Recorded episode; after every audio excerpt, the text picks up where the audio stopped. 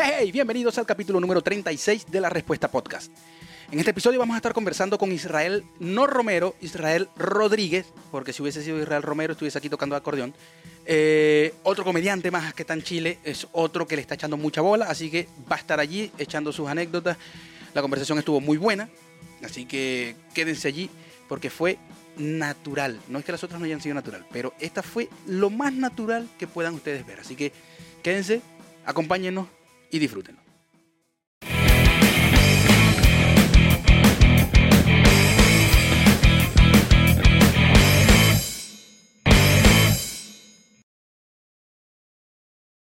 Israel Rodríguez, no Israel Romero, el pollo del vallenato, ¿no, verdad?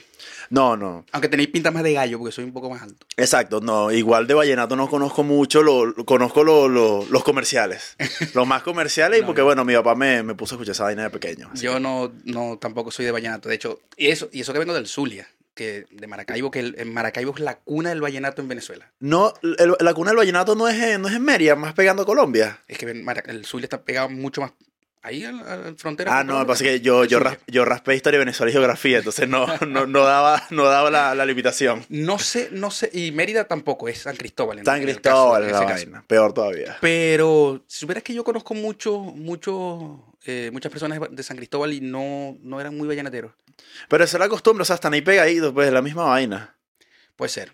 Puede ser, pero nunca, nunca tuve referencias del gocho que me dijera algo del vallenato. En cambio, en Maracaibo, bueno, porque soy de allá, Claro. sé que, loco, o sea, yo creo que, sí, si bien la gaita es la- el- el- lo típico, Obvio. obviamente de ahí del Zulia, de Maracaibo, el vallenato va de segundo, pero agarrándole los pelos. Claro. Porque es demasiado, demasiado. Bueno, el que no entendió el chiste, el que, es- el que es boomer lo va a entender, pero el, el millennial y el centennial y el, y el niño que está mamantándose no lo va a entender.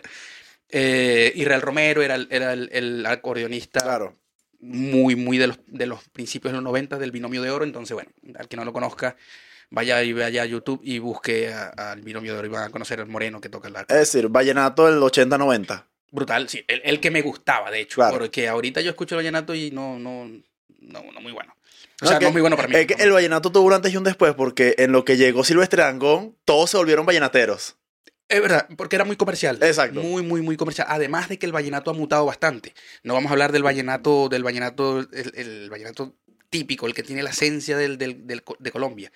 Pero el que se exporta es muy también comercial, es muy pop también, eh, tiene muchas otras cositas que, que, como hizo Waco, por ejemplo, con la gaita. Ah, no, pero es que guaco es guaco. Guaco ya dejó de ser gaita para ser guaco. Ya eso es un género. De hecho. Bueno, el que no lo conoce, señores, Israel eh, Rodríguez, otro comediante. Como les dije, voy a tener una, una larga lista de comediantes que van a pasar por aquí porque me encanta, me encanta ese mundo. Me encanta que eh, ellos les estén echando bolas, son jóvenes, súper jóvenes todos. Eh, no es el más joven, pero el, jo- el más joven que he traído ha sido Gabriel, que tiene 24 añitos y, No los aparenta. y no los aparenta. Aparenta- Creo que aparenta menos. Sí, no, es un niño, es un niño. Un chamín, un chamín todavía. Yo me junto con ellos solo por el colágeno. Yo me junto con ellos es para agarrar juventud nada más. Así me pasa a mí, pero a mí me, a mí me, me, me, me es muy difícil, Israel, porque yo soy, yo tengo 38 años.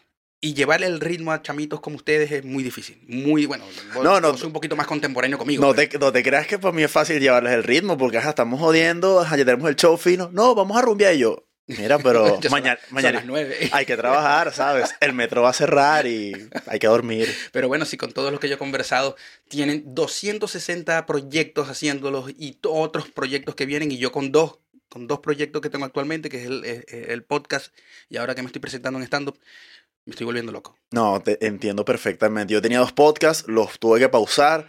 eh, estoy dándole fuerte ahorita a las redes sociales, estoy con los shows y es como que ya podcast no me da el tiempo. Me encanta el formato, pero no me da el tiempo. No, es que es difícil. Además de que probablemente no sea, por lo que veo, no sea tu, tu, mm, eh, tu, tu, tu principal proyecto. Claro, no, a mí me gustaba mucho el, proy- el proyecto del podcast que tenía porque tenía dos, y, y, o sea, uno unipersonal y otro que tenía con una amiga muy formato de a toque, hablando como de, de, de parejas, cosas. Lo vi, entre gustos y colores. Entre gustos y colores. Sí, en Sí. los capítulos. Ah, coño, gracias, gracias. Yo tengo años que no lo veo. tengo años que no lo veo. No, porque eh, nuestro concepto era bien divertido. Era como que los hombres pueden hacer cosas que las mujeres pueden y las mujeres pueden hacer cosas que los hombres pueden. Y como, eh, como ese contraste de lo que está socialmente asignado hacia la mujer, socialmente asignado hacia el hombre, pero un- en- en- de una forma muy, muy de comedia, muy de sátira, porque nosotros somos súper, eh, vamos a ponerlo sin que suene feo, pero somos como súper heterobásicos, ¿me entiendes? Como que Sí. lo que es el hombre es el hombre, lo que es la mujer es la mujer, pero hacemos... Sobre todo como- Latinoamérica, sí. Muy Exacto. Entonces nosotros lo hacemos como un formato diferente, pues. Pero ahí nos iba bien. Y nada, con- los shows, los proyectos que están saliendo, era como que, ok, vamos a pausarla y vamos a reestructurarlo. O sea, de qué forma lo enfocamos para que la gente se, lo- se lo disfrute un, po- un poco más. Pues. Todavía estoy buscando de qué forma lo hago Mm. porque no he, no he vuelto. Eso es lo que me, es lo que me está pasando a mí, por ejemplo, con, con lo del stand-up. Ahora estoy buscando la rama donde me pueda desenvolver bien como, como, como comediante en tarima. Como comediante, digo yo, pero Claro. en la, en la última conversación con Gabriel conver- hablábamos sobre eso. Sobre este qué, quién es comediante, quién se puede decir que es comediante, quién se puede decir que es artista, quién se puede decir que es músico. Claro. Y para mí, por ejemplo, yo no me considero ni comediante todavía, no me considero ni siquiera un entrevistador, que siempre lo digo, siempre, siempre lo he mantenido acá. Pero eh, trabajaste en radio.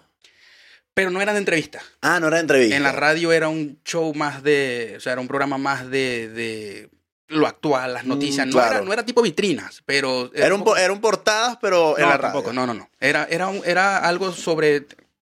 A ver, era más eh, elocuente, menos, menos, menos de farándula. Lo que te quiero decir, por ejemplo, podía- podíamos decir cualquier noticia que estuviera en, el- en la palestra, pero no tenía que ver con que, no sé, X actriz se metió con X actor. Claro, obvio, No, nada obvio, que ver. obvio, obvio. Nada que ver. Era más de, más de la actualidad. Eh, Era muy, había mucha tecnología en el, en el programa. ¿Entendés? Entonces, Coño, bien. era más así. Eh, y, y, ¿Y cómo nació lo del podcast? Porque, ¿nació aquí o nació en Venezuela? No, nació aquí en, en, en Chile, porque yo ni siquiera de Venezuela no sabía lo que era un podcast, entonces no tenía idea. No, nace aquí en Chile porque yo tenía como, o sea, tenía como ideas que quería plasmar y quería como que quiero contar anécdotas divertidas de lo que está pasando, de, de repente la vida como inmigrante, cualquier cosa que yo sabía que podía ser contada en tono de humor, de una forma divertida. Mm. De ahí sale mi, mi podcast que se llamaba Corte, el unipersonal, que el concepto era básico, era como cuando la vida te grita corte, porque eh, cuando la vida te grita acción, inicia una, una fantasía, ¿me entiendes? Eh, pues, a nivel de cine. Todos sabemos que cuando gritamos acción es que inicia la fantasía, es un mundo que no es el tuyo. Y cuando la vida te grita corte, es que inicia la vida real. claro. Pero que era un ejemplo básico que yo siempre ponía, por ejemplo, cuando estás vacilando con tus panas, tú estás en la acción, tú estás dentro de la película, tú estás vacilando tu película, vamos a ponerte una rumba. Te estás vacilando una vida que no es la tuya, porque tú no vives, tú no vives de rumba en rumba, simplemente es como esa, esa fantasía. Coño, cuando llega la cuenta, coño hermano, corte. Hay, hay que llevar a la realidad, mira quién paga. Entonces, o como, como que, ok, ya, vamos a desligarnos de la joda que estamos haciendo, hay que pagar y que volverse para su casa. Entonces, de ahí es como cuando la vida te grita corte en muchísimos momentos. Eh, el primer capítulo que yo decía era cuando la vida me gritó corte cuando llegué a Chile como inmigrante. Que yo tenía una fantasía de que esto iba a ser tipo Friends, Mm. tipo How I Met Your Mother, o sea, algo más. eh, al- algo más fantasioso. Yo dije, nada, voy a estar con mis panas acá en Chile, voy a joder, Voy a salir. voy a salir, ya estamos trabajando, todos en un departamento juntos, vacilando. Y es cuando la vida me dijo, hermano, corte, porque no, no es así, hay que pagar arriendo, no todos van a tener fin de semana libre, cuando usted tiene el día libre usted ni siquiera quiere salir. Entonces, esa convivencia que uno ve tan divertida, eso es paz, hermano. Eh, los peor, la- mira, las mayores, las mayores enemistades se han formado en la convivencia. Los divorcios se han sobre formado todo- en la convivencia. Sobre todo, sobre todo en, en- en lo que, por lo que hemos visto todo, creo que también lo habéis visto, en las llegadas acá con los compañeros, Claro. los amigos, el estar en, un- en, en sitios, porque estás invadiendo un, un lugar donde normalmente eh, no era tuyo, donde el que, vos te- el que vos tenías era tu, tu zona de confort. Claro, obvio. Entonces se chocan muchos mundos que no, que no, que no, no- no- que te, que, como te digo, no son... eh, chocan, chocan Exacto, y, no, y- y y- te van a hacer ese clic ese, o esa o esa chi, o sea, ese cortocircuito que bueno obviamente Por supuesto, no es que la gente, y, y yo hago un llamado aquí a toda la, la comunidad de inmigrantes, por acá, mira, voy a hacer el llamado a toda la comunidad de inmigrantes que creen que salir del país y quedarse en casa de amigos es vivir al estilo Friends. Es totalmente no, falso. nada- nada que Eso es totalmente falso porque por lo menos tú ves en Friends que todos tienen trabajos distintos. Una que sí era mesonera, otro trabajaba en una oficina y se daban gustos carísimos y tú decías, mira, no, realmente la vida real no es así. Tú, mira, tú te arropas hasta donde te da la cobija y te das cuenta de que Mm. te da para comprarte el six-pack y ya. Entonces, claro, tú ves A dos fines de semana. para dos fines de semana y no, no todos van a tener el mismo horario, no Mm. salen todos a las 8 de la noche. Hay gente que trabaja turnos rotativos, que no libran los fines de semana y te das cuenta que esa diversión que tú pensabas no es así. Entonces, y cuando viven juntos, tú crees que como eran muy amigos en Venezuela, van a ser tres veces más amigos viviendo juntos. Claro, Mentira. porque estamos juntos. no, Ramón, eso es totalmente Sí, falso. Bueno, el que, esté, el que esté casado, por ejemplo, yo que estoy casado, te puede dar fe de que, de que no es lo mismo ir a visitar a tu, a tu novia. Claro. Ir, pasar 3, 4 horas con ella viendo televisión y luego ir a tu, a tu otra vez zona de confort donde estáis tranquilo viendo lo que vos queréis. Exactamente. Por ejemplo, hace poco, hace poco con mi esposa tenem- tenemos ese, no, no voy a decir que choque porque no es nada, no es nada malo, pero sí con, con respecto a los gustos y ver cosas en, en la tele. ¿me entendés? Yo, yo, yo soy más de los que quiero ver lo que está actual porque Claro. tengo este, este, este medio donde necesito estar al, al A nivel tanto de noticias. todo, de todo, exactamente. Ella es más un poco de, de- de ver algo en específico, quizás películas, te pongo el ejemplo de las películas, películas más viejas, son- son thrillers, fanática Claro. de los thrillers como yo, pero son películas más viejas, ¿me entiendes? Entonces está eso. Eso yo no lo tenía antes. Mm, Entonces, claro. Reflexión.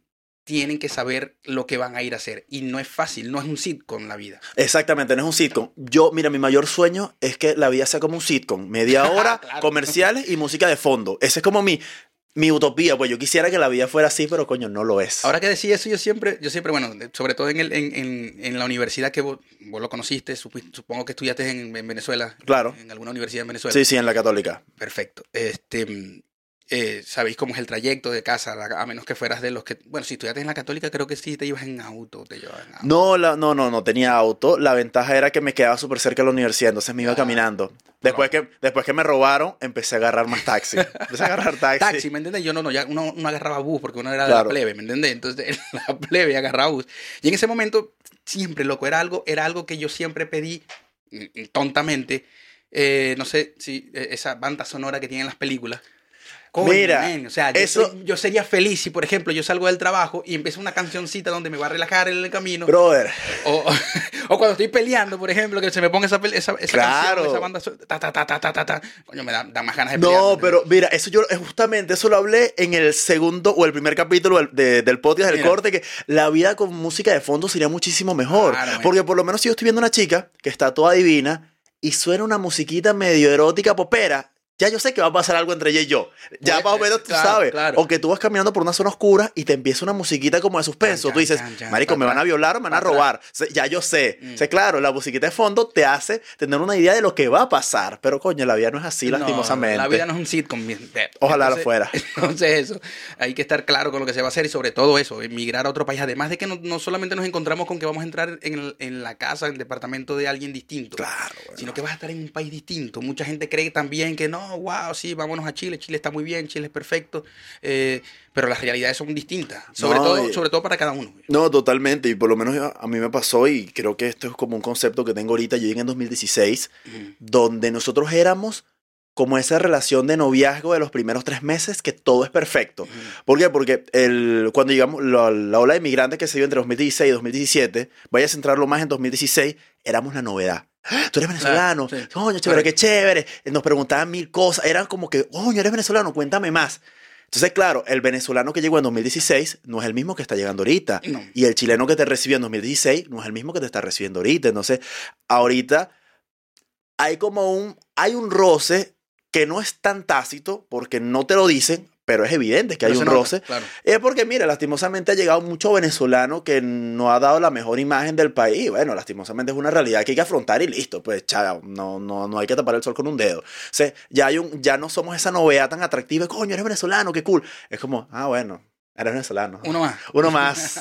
Uno más. Sobre todo, bueno, y lo voy a decir aquí, creo que todo- todos los que tenemos un cuatro de frente, un sentido común de lo que, el sentido común de la vida, de lo que se debe hacer, llegar, trabajar, esforzarse, tener lo tuyo, Claro. estamos pasando, hasta nosotros mismos, el peo de los pedigüeños, ¿me entiendes? Entonces eso es algo que, que, que afecta la imagen no solamente del venezolano, Claro. sino de- del, del extranjero en general. No, y a mí, a mí me afecta más porque yo te digo algo, yo siento, yo trabajo como, como comunicador social, o sea, yo no sé si es que los pedigüeños la están partiendo como pedigüeños La o, yo la estoy, o ya la estoy cagando como comunicador porque, coño, a un tipo, creo que vi en las noticias, le ofrecieron trabajo como que, hermano, mira, coño, quiero que trabaje en vez de estar pidiendo plata. No, hermano, yo, yo pidiendo plata gano tanto yo. Claro.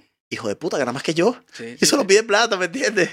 Yo, Yo- bueno, por ahí, ah, fíjate que todavía les, les va tan bien Claro. que me pareció, no, no, no tengo la certeza al 100%, pero creo que están alquilando niños. Eso, tío, bueno, justamente ese temita te iba a tocar. Yo, yo vi un video, eh, un video esos de páginas de, de cuentas de Instagram que comentan como lo- la actualidad de los venezolanos y tal.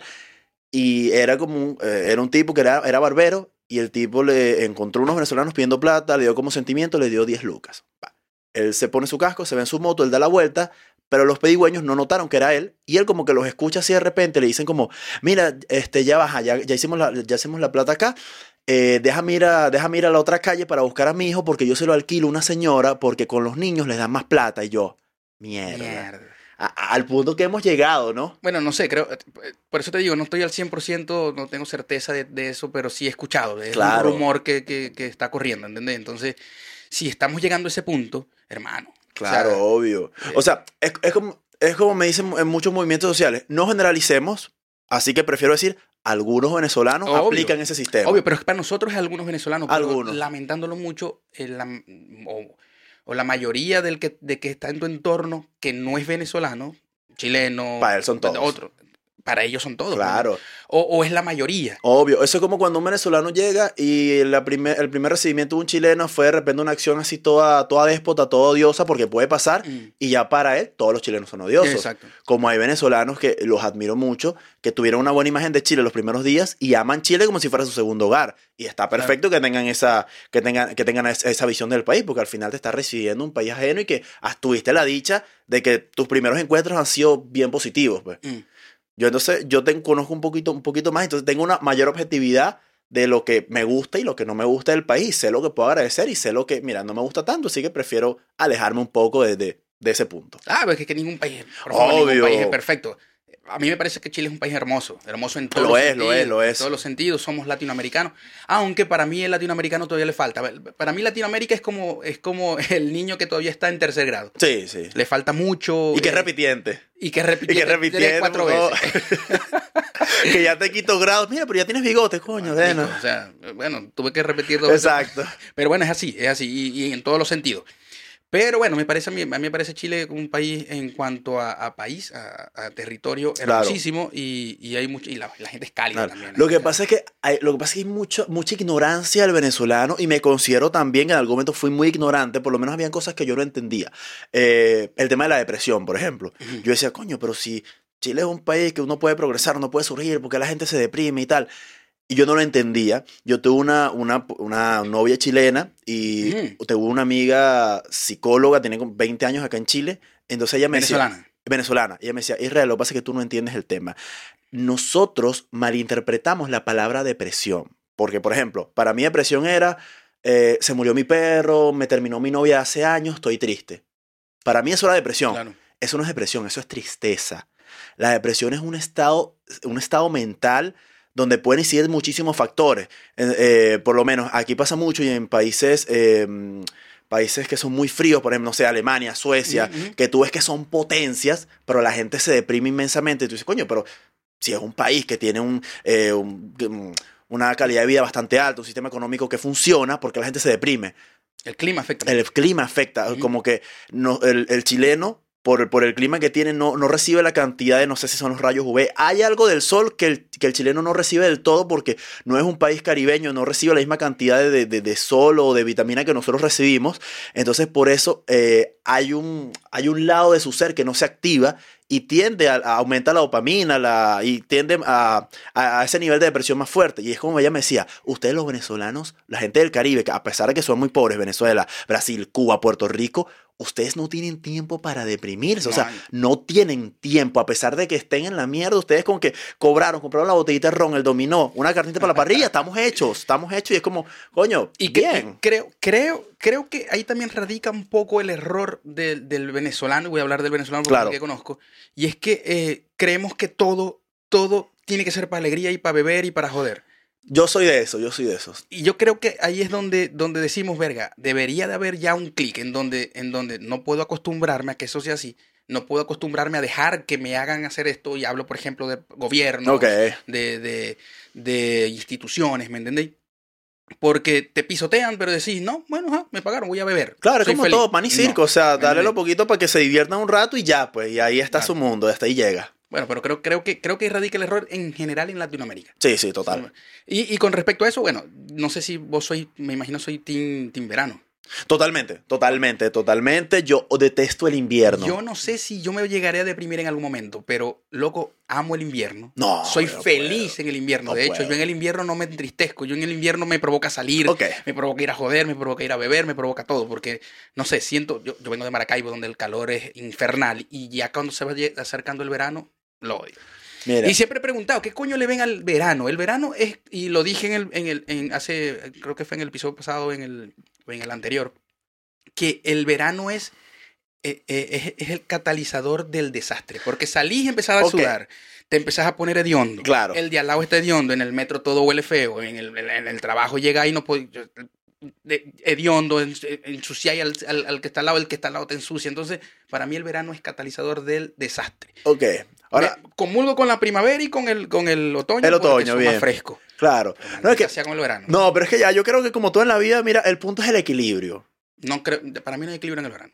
Yo, le, No, no, pero- poder lo. No, pero me refiero, el punto es el equilibrio, como que, o sea, ni un chasquido y chao dos Chao, estaciones. chao. Claro, mire, coño, ve, pero, pero qué buen concepto. Tú haces tipo Thanos, justo y equitativo, pa, eliminas la mitad, no, eliminamos el invierno y el verano, nos quedamos con otoño y primavera. Listo, equitativamente, no, está Ahí bien, me gusta. Me gusta ese concepto, de, ese Thanos climático, me gusta, hay, me países, gusta. hay países así, hay países así. Verano, Venezuela, en cierta forma, es- Caracas más que Venezuela. Claro, porque es como, mira, lluvia y sequía, pues lo que Mm. hay. No, pero, ok, yo, yo te voy a dar mi punto de vista. Dale.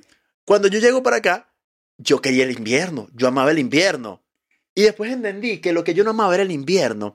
Yo amaba, era, y fuera chinazo, y lo voy a decir claramente, el frío del hombre. Es decir, el frío que crea el hombre. Mm. Panasonic, el G, el que tú agarras con el control y- y haces pip, Porque es distinto. divino. Es distinto, Pero el distinto, frío de. Dios, de la madre naturaleza, lo odio. El frío de Dios. Yo odio el frío de Dios, lo lamento, lo lamento. Yo odio el frío de. Dios, no me gusta, no me gusta, lo detesto. Hazte esta pregunta, mi rey. A ver. Si tú te vas a retirar ya porque te jubilaste y quieres pasar tus últimos 10 años de vida, tú no te vas para Alaska. Tú te vas a, un- a a una isla. Me voy a Noruega. Te vas a Noruega. Amo Noruega. No, yo me iría a Hawái, una isla tropical, para pasar mis últimos 10 años feliz. Feliz, porque, hermano, mira, yo estuve en varios países, yo estuve, yo, eh, yo estuve en Nueva York eh, cuando fue el invierno fuerte, 31 de Nueva York, diciembre. Nueva York, invierno es... es- Divino, ¿no? no, no es divino. Ese, sí es de- ese no es de Dios, es del diablo. Eh, ok, es candela, sí, es candela, pero cuando tú vas de vacaciones, que tú vas a batirte un champú caminando por la Quinta Avenida enchaquetadito con tus bolsitas de Forever 21 y tal, distinto, es divino el frío, pero cuando usted se tiene que parar a las 6 de la mañana, agarrar transporte público y estar en esa caminata de pingüinos, porque todos caminamos como unos pingüinos, porque tenemos como cuatro prendas de ropa encima, es obstinante. Y aparte tú no puedes bucear a nadie. Pues claro, en verano tú puedes bucear a todo el mundo. En verano tú sabes quién es quién. Tú sabes quién es gordo, quién es flaco, quién está bueno, quién no está bueno, quién está ¿Cómo bonito, se nota que es soltero? quién está guapetón. Hermano, en invierno, no, en invierno es como estar en. eh, ¿Cuál es ese país donde, donde las mujeres de vaina se les ve, se les ve el tobillo? Arabia. Arabia. Tú estás en, en- en el Arabia, pero del frío. Entonces, coño, no cuadra, no cuadra para nada. Tú no puedes bucear a nadie. Tú vas por una discoteca y es súper incómodo. A mí no me gusta eso en particular. Prefiero, si me quedo con el frío, el frío del hombre. Punto, ya. Ahí, ahí, ahí llega mi teoría, llega Está mi buena, teoría. está buena, está buena, está está El frío del hombre. Hay que separar los dos fríos porque de verdad es distinto. Exacto. Se, se siente distinto, huele, se huele distinto. No, y yo llegué arrogante, yo llegué, no vale, yo vengo de Venezuela, yo qué chaqueta necesito yo, yo salgo así mismo y me da fresco, no joda, a las media hora yo estaba, deme una Claro, chaqueta, sí, sí. deme un abrigo, Este me estoy frío- muriendo. Este, este frío es súper seco, este Sí. frío se te mete en los huesos. no, no, El frío horrible. chileno, es- el, el invierno chileno es... es- No, y, y la Tenemos- playa chilena se te mete en los huesos también. Pero porque te quema, te quema el, te quema el agua. No, no, horrible. Te, Horrible. que- te quema del frío, ojo. Es, es increíblemente frío. Yo no he ido a una playa para acá. O sea, no, No ido, no me he metido, ido. pues, no me he metido. No, yo sí, eh, como es de valientes. Yo no soy tan valiente. Los chilenos son súper valientes porque lo hacen. Claro. Ellos están acostumbrados. Nosotros no, nosotros estamos acostumbrados a las playas de Puerto La Cruz, por ejemplo. Yo soy del puerto y mira, doy fe de las mejores playas. Sí. Las mejores bueno, playas. te voy a decir algo. Eh, algo- conversaciones con mi esposa, yo siempre le he dicho, siempre, si vamos a tener alguna propiedad en Venezuela, que sea en Puerto La Cruz. En lechería. Lechería. divino. Mm. Mira que ahora Venezuela, lechería es como una cúpula. Ujú. Lechería es como el Beverly Hills de Venezuela. Tú no entiendes cómo funciona, cómo esa Es vaina y dinero, pero hay plata y la gente la pasa divino. No Correcto. entiendo cómo todavía. Lechería es, una, es, un, es un municipio del- de, un estado de Venezuela donde eh, hay varios municipios los principales, Puerto La Cruz, eh, la capital que es De Barcelona. y está Lecherías, que Lecherías es como la parte de la gente pudiente, etc. Claro. Todavía, Lecherías, con todo el peo que está pasando en Venezuela, hay un fenómeno que no se puede explicar. No se explica. No se explica cómo entrar ahí es, es- es seguir estando en esa parte Ujú. del Berlín. O sea. Totalmente. No, y yo, eh, yo fui para Viña hace poco y Viña del Mar, eh, Reñaca es lechería. Es lechería. Es lechería totalmente. 100%. Nosotros, bueno, nosotros estuvimos a punto de mudarnos para allá. A punto, a punto, pero Yo a mi estuve a punto le de- dio miedo. ¿Por qué? Los tsunamis. Ah, coño. Le dio miedo. Entonces, está, mi amor, tranquila. Vámonos a donde están los terremotos y nos Claro. ponemos el edificio encima. No hay problema. Exacto. No, pero, no, pero Viña divino. No, divino, hermoso, sabroso, divino. el clima es distinto al de Chile, porque el- la peculiaridad de Santiago es que es un, es un, es una comuna, un- Claro. es, es- es- es muy, hay mucha gente, está debajo justo del hueco de la capa de ozono. Claro, no, Es horrible. increíblemente horrible el sol de acá. No, y aparte que la gente en Viña es súper es es súper tierna, es súper Mm, amable. es distinto. Y, y yo- Por el clima. El clima Claro. te hace ser también más, más, más, más dócil. el clima más otro factor que es el factor eh, capital. Por lo menos la gente dice que no, que en Venezuela somos muy amables y tal. Ok, habla con un caraqueño para que tú veas la diferencia. No porque el caraqueño sea odioso, sino que el- la gente que vive en la capital de cualquier país, por ese estilo de vida tan metrópolis, tan Ujú. agitado de acá para allá, para acá, el trabajo para tu casa, moverte, no te da tiempo, no, tú no puedes tomarte el tiempo de- de- de ser cordial. Como que a lo justo. Entonces tú, tú te vas para Valdivia, te vas para Viña, te vas para eh, pa Curicó, para todas esas otras zonas fuera de Santiago. La gente es un amor de persona. Sí. Yo viajé no muy lejos de Santiago, como a una casa de campo que tenía, un- que tenía una exnovia, y yo estaba medio perdido y llegó una señora de la nada. Hijo, ¿qué le pasa? Está bien, está perdido. ¿Necesitas algo? ¿Quieres pasar a mi casa? Te doy un teléfono para que llames. Y yo, mierda. Enseguida, te aseguro que se te prendió el clip. No, esta señora me va a violar. Me No, va, no, me yo va lo- a robar, me va a yo- violar, me va a dejar tirado en un, no, era- malecón. Era una señora mayor de la que tú sabes que vende teta en su casa y helados de colita con leche, de, de ese perfil, ¿no? Claro, la amabilidad de la gente es otra cosa, Sí, es es otra otra, cosa. cosa. Entonces, claro, es un, el factor capital y el clima influye. Sí, sí, las metrópolis por lo general tienen personas de ese tipo. Personas ac- activas que no Claro. miran para un lado porque necesitan ir de punto a un Claro, punto. mire, yo me quedé loco tocando ese tema de, de- de gente activa que necesita ir de un punto a otro. La falta de humanidad de la gente de la capital es impresionante. Yo vi un video por Estación Central de un muerto, un muerto, un muerto tirado en el piso. La gente caminaba como si, como si fuera un perro muerto que tú ves en la Cualquier calle, en la sí. autopista. Y lleno de sangre y la gente ni pendiente, la gente seguía vendiendo sus cositas, no le paraban bola. Entonces, claro, la falta de humanidad que no los culpo, ni no, en general no los culpo porque la capital te quita ese rasgo de humanidad. Y es una ley, pues a mí, yo puedo admitirlo, a mí me ha quitado cierto rasgo de humanidad porque yo voy pendiente de lo mío y, o sea, si tengo que tropezarme con alguien o saludarlo, no- realmente no voy pendiente de saludar a nadie. Pues como que, mira, necesito ir del punto A al punto B y listo. Lo que pase en ese trayecto no me interesa. Mira, no me, no me, todavía no me, no me ha infectado ese. Mira, ese me, virus me ha todavía. pasado, me ha pasado un par de virus, veces. Me ha pasado un par de veces, pero me, vacu- me vacuné en ese sentido. Pero hay días en los que realmente me sabe a culo. Lo admito, hay días que me sabe muy a culo. A mí me pasa eso sobre todo cuando voy en el metro, 6, 7 de la tarde, Claro. gente que no, ah, no quiero que me toquen. Yo- No, no, total. eh, ya lo dije en el episodio pasado, pero no me gusta la gente, no me gusta, no, me gusta mucho el roce, que me estén tocando, que me no me gusta mucho, ¿me entiendes? Soy muy, soy Ah, muy- tienes que aclarar el contexto de, de- de en qué momento no te gusta el roce ni que te estén tocando, porque es preocupante. Ah, bueno, obvio. Ajá. A mi esposa también se lo digo, por eso es que casi estamos divorciando, no, no me gusta el No, no, está bien, con razón la tienes encerrada ahí. No, está bien, está bien. No, en serio, no me gusta ese, ese entonces, verga, los métodos, hermano. Yo no, no reclamo, no hago caras, nada, pero No, por yo dentro, por dentro de verdad estoy, señora, por favor, señor, por Claro. favor, aléjese. No, pero eso no es sano porque te llenas de una ira por dentro que cuando no puedas disimular la cara vas a matar gente. Lo, a- lo hago cuando voy a, los a, los a las reuniones en la guardería. Ah, co- ah, a- atacas a los niños, atacas a los niños. A los niños, no, a los papás de los niños. en, las reuniones, en las reuniones, ¿no? No, no, está bien, está bien, está bien. Pero bueno, sí, es un factor. El factor, yo creo que el clima afecta mucho. Sí. Este, te lo digo también porque Maracaibo es tan, es tan, tan caluroso. Por lo general, el de Maracaibo, Maracaibo, el que, el que, el que trabaja, el Claro. que sale todos los días, es una persona que en su casa es un amor, pero en la calle también es. Yo te iba a preguntar, yo pensé, Ah. yo pensé que Maracaibo era la excepción porque a pesar del calor intenso, la gente igual es, es- es simpática o no, o eso es un, o, o la simpatía es dentro de su casa. La simpatía está cuando no tenéis que estar ajetreado. Mm, claro, Porque en general, sobre todo, sobre todo lo que está más fuera del centro, claro. del centro de, de Maracaibo, son Somos porque- muy, muy, muy dadivosos, ahí, No, porque- no. risa y la verga. Pues Maracaibo está dividido en dos. Yo, yo fui una sola vez a Maracaibo. Para mí está dividido en dos porque siempre que le pregunto a un pana maracucho, mira tal cosa, pero la gente acá es más, es más odiosa, tal, más, más vulgar. No, no. Esa es la gente de, no sé si es de Cabima o fuera de Cabima, porque siempre como que la culpa de lo, de lo malo del maracucho se lo tiran a la gente de la zona X. No tengo idea cuál es. Como en toda ciudad, en toda ciudad es así. ¿no? Si llegas, no sé, a Caracas, ¿quiénes son los, los que te pueden, te pueden decir, "Mira, te van a tratar mal de X punto? Exacto. Así. Yo- yo cuando yo fui a ciudades de Maracaibo, o sea, de, de Venezuela, siempre me encontré con que esas zonas son los de, Claro. estas zonas son los X, estas zonas son los Y. No, yo te digo algo para mí, y aquí voy a caer un prejuicio horrible, pero es una realidad mía. Yo encuentro que las maracuchas son las mujeres más bellas de Venezuela. ¿Vos creéis? Sí, yo lo, yo lo creo, yo soy del puerto y yo vi... Delgado no es el modelo de la maracucha. Claro, es bueno, eso es lo, mi- eso, eso es lo mismo que Sacha la... Fitness no es el modelo de la de- Dayana Mendoza es lo más cercano, es lo más, es lo más cercano al modelo de una, de- al perfil venezolano. Yo creo que, yo creo que lo de la maracucha quizás este, es que sea, que son más risueñas. Claro, no, lo que, lo que me pasa con las maracuchas es que para mí son preciosas, puedo decir que son las más preciosas de Venezuela, pero yo se lo decía a mucha gente, yo no llevo una novia maracucha a casa de mami, no la llevo. Porque Coño, porque no, vergación, mardita. Y es como que ese nivel que de es vulgaridad. prejuicio, ¿me no, no, verga, no. es un prejuicio, es como, puedo. es como si yo, es como si yo dijera que todos los gochos son brutos. Claro, vuelvo, vuelvo y repito, es un prejuicio y yo lo admito Claro. 100%. Ojo, y yo cambié porque yo, yo, hay muchas cosas que yo puedo Uno admitir. cambia acá. Uno cambia acá. Afuera. es Sí, verdad. no, no. Yo, te- yo tenía un concepto y aquí es súper machista de mi parte y yo lo admito, gracias a Dios lo cambié.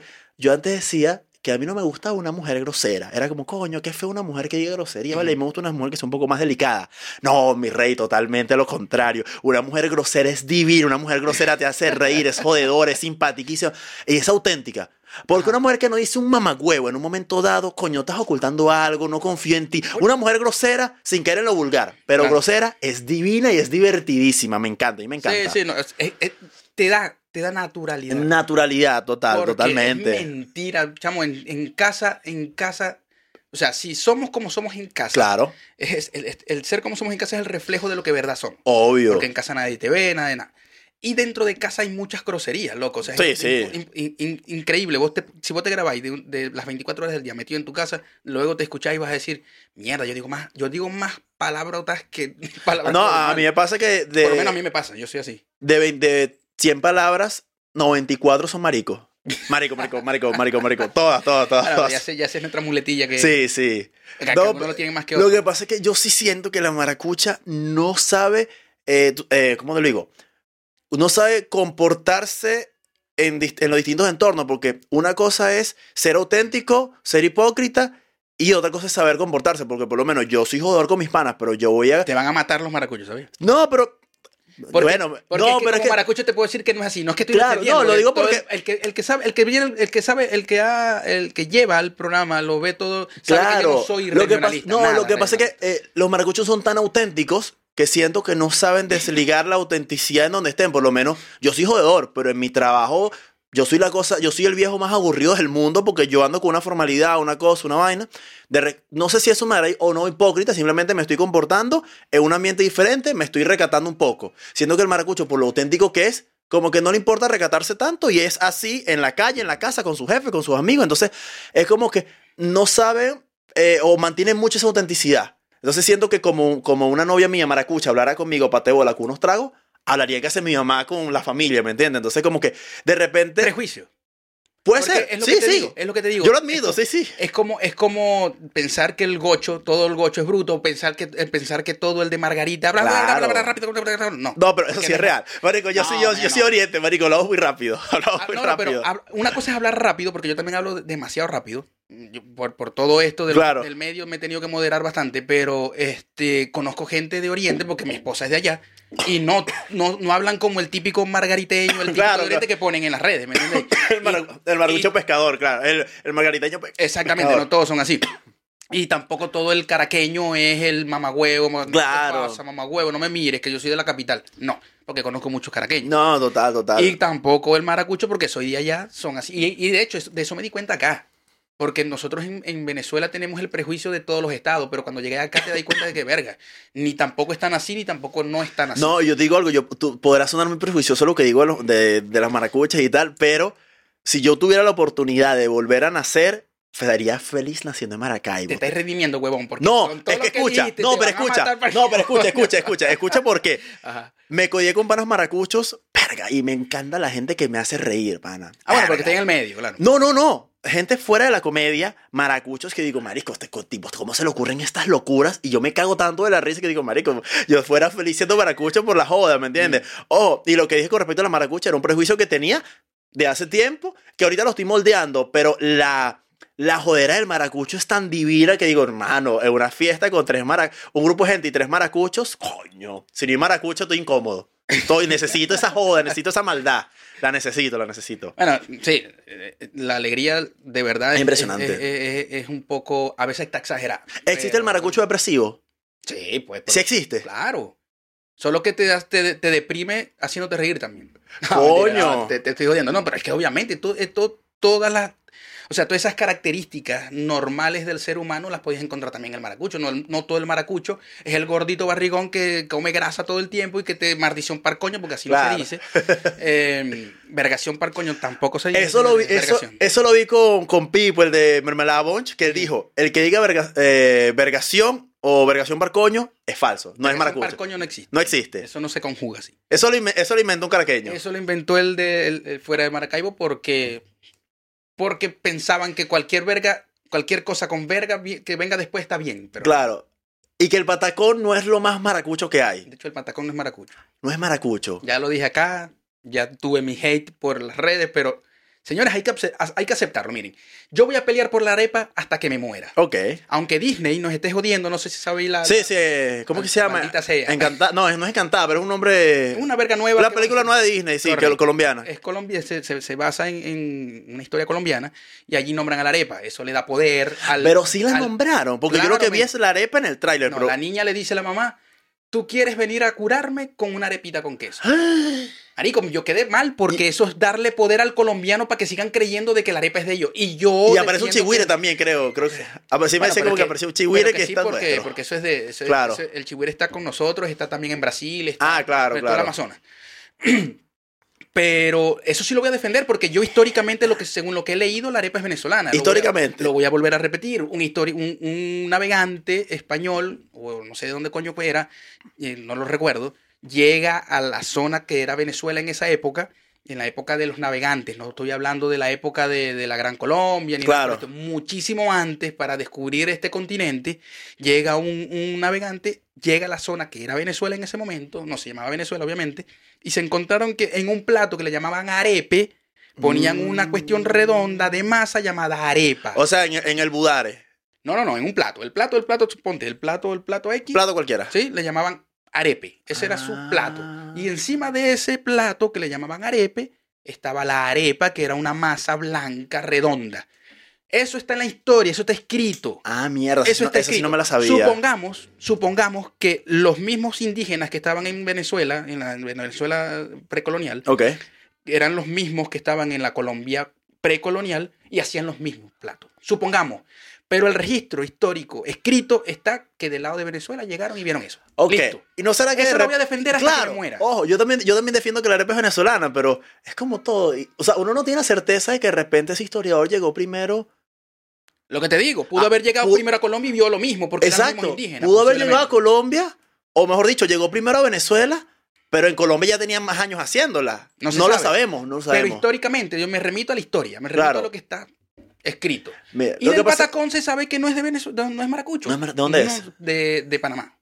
Panameño, eh, Ah, comenzó allá, probablemente, probablemente no sea el mismo, el mismo patacón que hacemos los maracuchos. Claro, Quizás este se le puso más cariño, más sabor, por cómo es el maracucho, que le gustan los sabores intensos. etc. claro, Pero bueno, hay que aceptarlo. claro, pero Yo- no hay local maracucho que no venda patacón. Es como que no es que nuestro, ser. pero hay que venderlo. Tiene que ser. Porque lo adoptamos, lo adoptamos y le dimos Claro. nuestro, nuestro sabor. Como en la comida china, por ejemplo. Coño, la comida china La venezolana. comida china venezolana es muy distinta a la comida china en cualquier parte Y del tú estás mundo. claro que la comida china venezolana es una porquería para el chino chino. O sea, Claro, yo he obvio. visto, eh, yo he ido para locales de comida china en, en Venezuela y yo veía a los chinos en, en colación y era un plato totalmente distinto. Era arroz blanco puro y un pescado gigante y ya. Hermano, cuando yo llegué aquí a Chile, que me, me- me dijeron vamos a comer comida china, yo me imaginé que el arroz frito con camarón, con pollo, el pollo agridulce, etc. Cuando llegó un arroz blanco con vegetales que no sabe a nada. Claro. pero porque no sabía nada. Ellos son más, más Claro, claro, más simples en ese sentido, sí. para comer. Eh, yo dije, no, no me lo vuelvas a hacer, hermano, no me lo vuelvas a hacer. Vamos a tener problemas. Claro, te llevo un chileno por allá. No, un amigo venezolano. Coño, el pero está- madre sabía. Verga, qué plaga. ¿Qué chasco te has llevado con la comida aquí en Chile? O sea, no chasco que la comida sea mala, sino que tú tenías en tu cabeza una vaina y te dieron otra cosa completamente distinta. Eh, posiblemente el, el- Aquí le dicen al perro caliente, le, le dicen completo. Ajá. Yo no puedo comer salchicha, ningún embutido de ese tipo porque me cae mal, soy alérgico. Ok. Lo pedí sin la salchicha, que es lo mismo. Que Pedí- igual es raro, pues, pedir un perro sin salchicha, es como... Claro, no sería perro. Exacto. Eh, Dame un pan, entonces, pero sí le pedí, dame un completo italiano, que el italiano acá es salsa blanca, o sea, mayonesa con una salsa de, de aguacate, Ok. o palta, como se le dice acá, y listo. Y eso no me hizo gracia. No, es que no hace gracia. No me supo a nada, ¿me entendéis? No, a mí por No lo... es lo mismo el perro caliente venezolano. Claro. Le echaba esto que cuando yo lo comía antes, brutal. O sea, salsa roja, salsa blanca, salsa amarilla, eh, queso, papita frita. No, yo, yo, el primer, yo el primer chasco que me llevé, que para mí fue una decepción horrible, fue en Burger King. Porque Burger King en Venezuela en su momento era para gente rica. Pues tú, podías ir por Burger King porque te ibas a gastar toda la quincena. O sea, aquí cuando, cuando yo llego, me da un, hab- había cupones para todo. Siempre hay cupón de descuento en cualquier local, ¿no? Y yo llego, no, voy para Burger King, me pido dos hamburguesas y me dice, ¿quieres el combo italiano? Y yo digo, coño, para mí, un, para mí si tú me dices un combo italiano, yo digo, nada, salsa, salsa para pizza, queso parmesano, eh, salami. Y dije, nada, una hamburguesa italiana, na huevona, mira, me voy a batir un champú esta mierda. Cuando me traen la bandeja y simplemente veo palta, mayonesa y me acuerdo Y que era el lo pollo, porque el king de Ajá. pollo tiene el pollo, la, la palta Y yo quedo como, mi amor, discúlpame, ¿qué es lo italiano en esto? La mafia será, una estafa que me estás haciendo. y yo, no, porque es la bandera y tal. Y yo, "Hombre, es un huevo, chicos. Me la comí con una rechera, pana. O sea, igual me la comí, pues coño, estaba rica, pero era como, coño, tú me dices italiano, mi vida. O sea, si tú me dices, no, vale, ¿quieres el, el combo de la bandera italiana? Coño, ya más o menos ubico Sí, por los claro. colores, pero si tú me dices italiano, cariño, yo pienso en comida, sabor italiano, pizza, pasta. Una, una pasta dentro del. o sea, Exacto. fideos dentro de la. Que no me sorprendería que un maracucho haga una hamburguesa, haga una, haga una hamburguesa, marico, rellena con, con, con pasta. Estamos claros que así puede Con pasta ser, ronco, puede así, ser, puede claro. ser, puede ser 100%. A mí me pasó, por eso es que yo cuando voy a pedir el king de pollo en, en- porque yo como cuando voy a Burger King es pollo, Ok. no me gusta la carne. Este, o sea, sí como carne, pero no, no, no es mi primer plato. Eh, no pido el, el italiano. No, pido el, no, el- yo el no. club que no lleva palta, es que es el normal, pues. De cebolla, verguitas, no sé. Claro. Yo, por bueno, por lo menos acá yo le agarré el gusto a la, a la palta, al aguacate, porque yo no lo comía en Venezuela, me daba como... A mí sí me gustaba. Nah, no sé, pues yo era mala, yo, yo tenía cosas que era mala boca, pues. Mm. Y aquí me encanta. No te voy a pedir un completo italiano, pero sí, coño, me gusta echarle paltica a todo. Bueno. Esa, esa sí la aplico. No, O sea, sí, o- ojo, siempre acompañito con sal porque el el, Claro, el no, es un- total, total. La palta es un poco más insípida. No, no, sí, mucho es, así, pues. Pero, por ver, que, que otra sí, por lo menos costumbre rara, chilena, que para mí me, me hacía mucho ruido, creo que por un tema, no sé, de costumbre, era que aquí desayunan mucho dulce. Pero es que yo soy feliz con eso. Yo no el puedo. es feliz con el no, dulce. porque hermano, el dulce. pa- a, mí me a mí me criaron con hijo, usted come dulce en la mañana, usted se le va a pudrir esa boca. Y yo a mí me, me metieron esa chiva en el cerebro y yo en la mañana yo no como, yo com- no como, no como dulce, no puedo. Es- primero me incomoda tan temprano y segundo es como, coño, mira, a mí gastaron mucha plata y años de vida en ortodoncia y es como que no voy a desperdiciar ese tiempo invertido, no pretendo, no pretendo hacer ese No, pero yo, desperdicio. soy, yo soy feliz. Yo creo que es el, el- es el, el vicio que me ha costado. en serio, dulce, azúcar. dulce en la mañana. Ah, yo soy, En- en yo soy azucarero, pero en la mañana no puedo. Sí. O sea, no desayuno con dulce. Exacto. Yo me puedo, o sea, yo me puedo comer un pan de guayaba Ok. con frescolita o con malta en la mañana. Claro. No tengo problema. Mi Oye, desayuno. Esa sí es mi excepción. Yo, a mí no me molesta desayunar con refresco. Yo feliz desayuno con refresco, eso sí. Coño, dos empanaditas y una Coca-Cola bien Mm. fría. Divino, Tiene que ser. divino. De hecho, bueno, yo porque tengo una madre que, que ella sí es adicta a la Coca-Cola. Claro. joder cuando lo vea. Ella, ella es fiel oyente y vidente del, del podcast. Y es, es- es amante de la Coca-Cola. Y en la casa, fijo, el almuerzo era con, con, Divino. con Coca-Cola y plátano al horno. Coño, no, eso sí no podía. Yo era...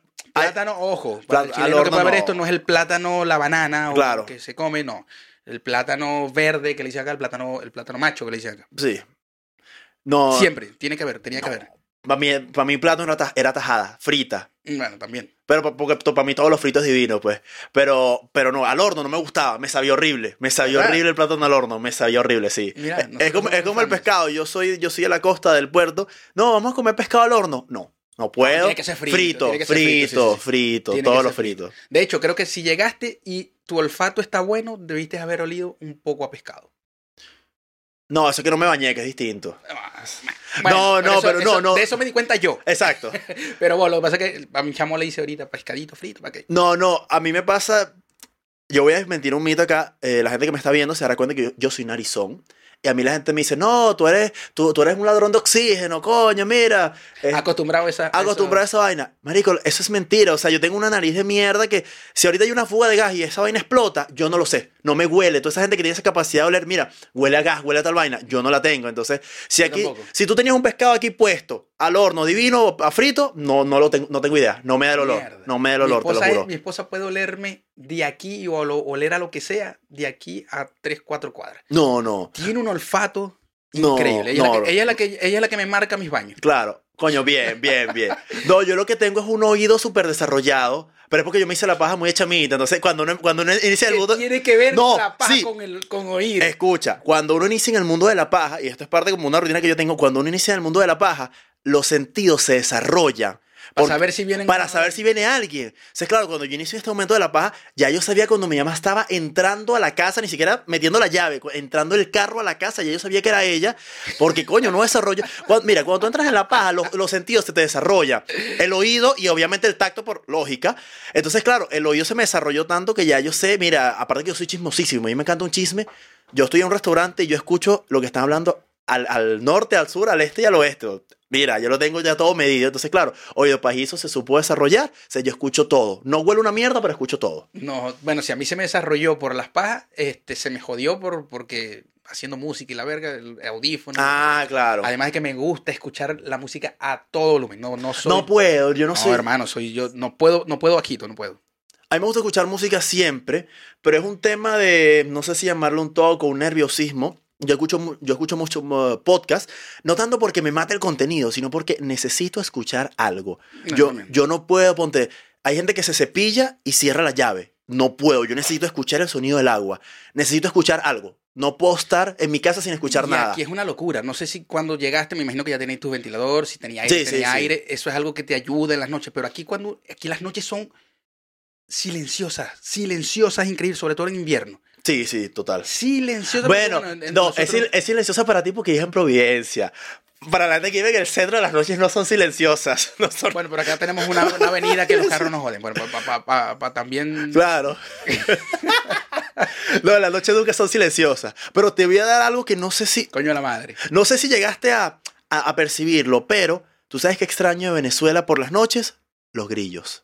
Odio los grillos, hermano. Yo me paraba en la madrugada a matar a todo grillo que pueda escuchar. No, pero el sonido de los grillos lo puedo. extraño. Yo lo extraño. No, no, no, porque me da algo, me da un sonido, me da un sonido, me da un No, sonido. No, yo odio ese, ese, ¿En serio? ese sonido para mí es, es A mí me encanta. loco, me, me, me enerva los nervios, te lo juro. A mí el sonido que me enerva es eh, por ejemplo, cuando se iba la luz, no se, escucha- no se escuchaba nada, o sea, mejor dicho, se escuchaba todo lo, lo, lo que no se escucha en la, en la normalidad. Yo, yo tenía un reloj en la casa y cuando se iba la luz era... tic, Era desesperante para mí, era demasiado desesperante. Por eso necesito escuchar algo, eh, no sé, un agua, agua, agua cayendo, el sonido del aire, música, alguien hablando. Necesito escuchar algo, si no, como que me desespero. Me Mm. No, desespero yo- muchísimo. Yo, también, pero no los grillos.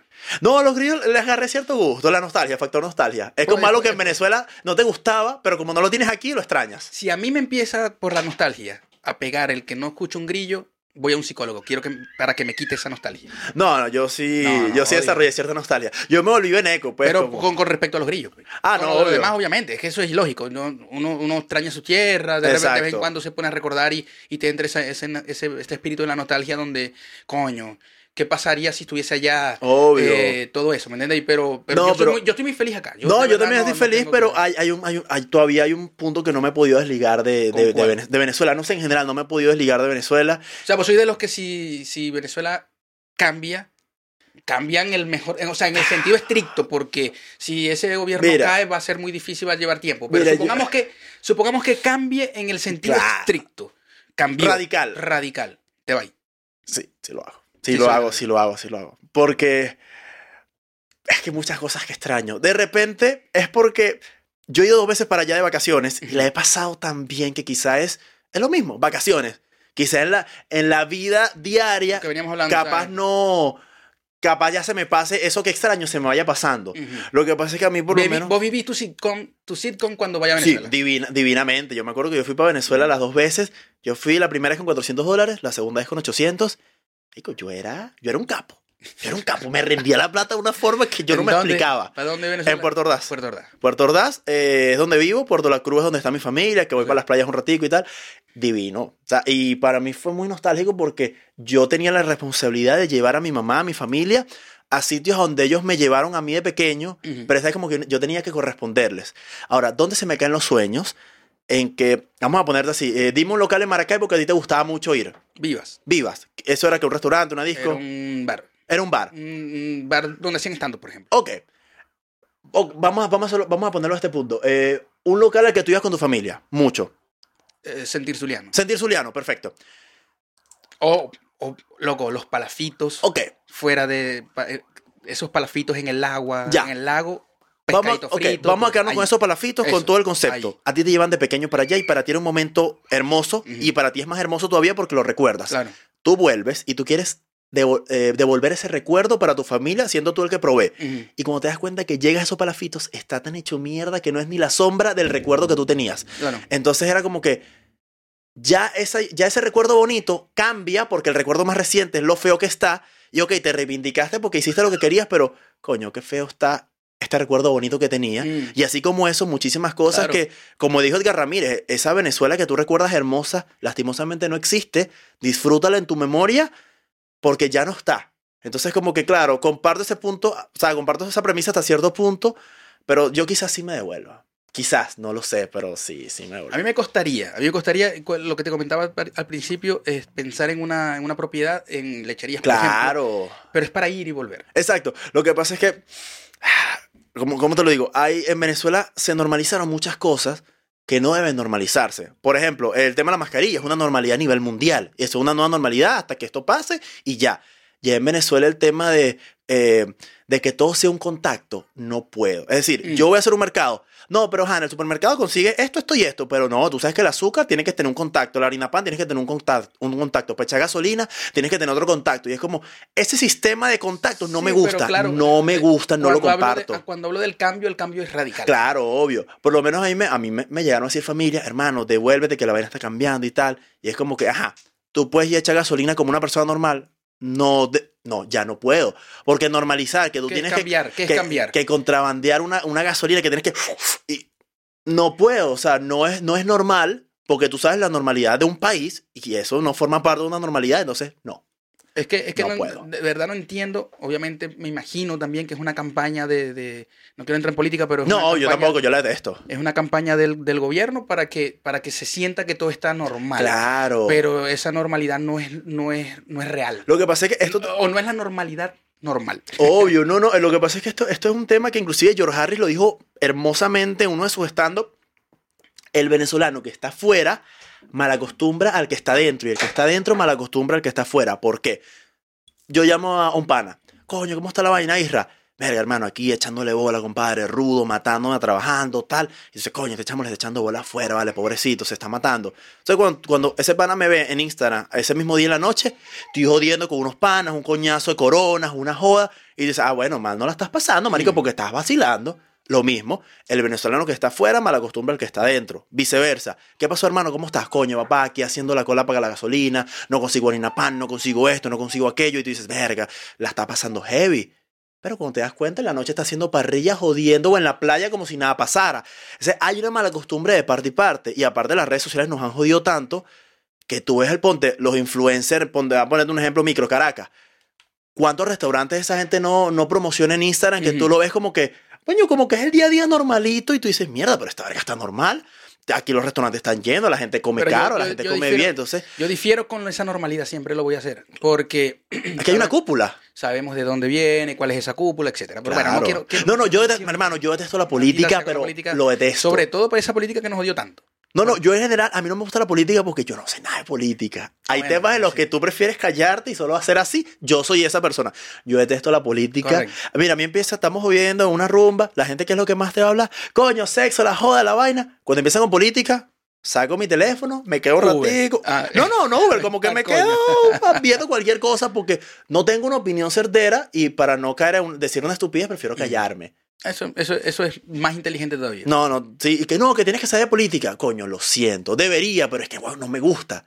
No, no me gusta, no me gusta, no, No, puedo, no, la- puedo, no es puedo. que la política es importante Sí, porque es lo que hace, lo que hace que la sociedad fluya. exacto. ¿Me entendéis?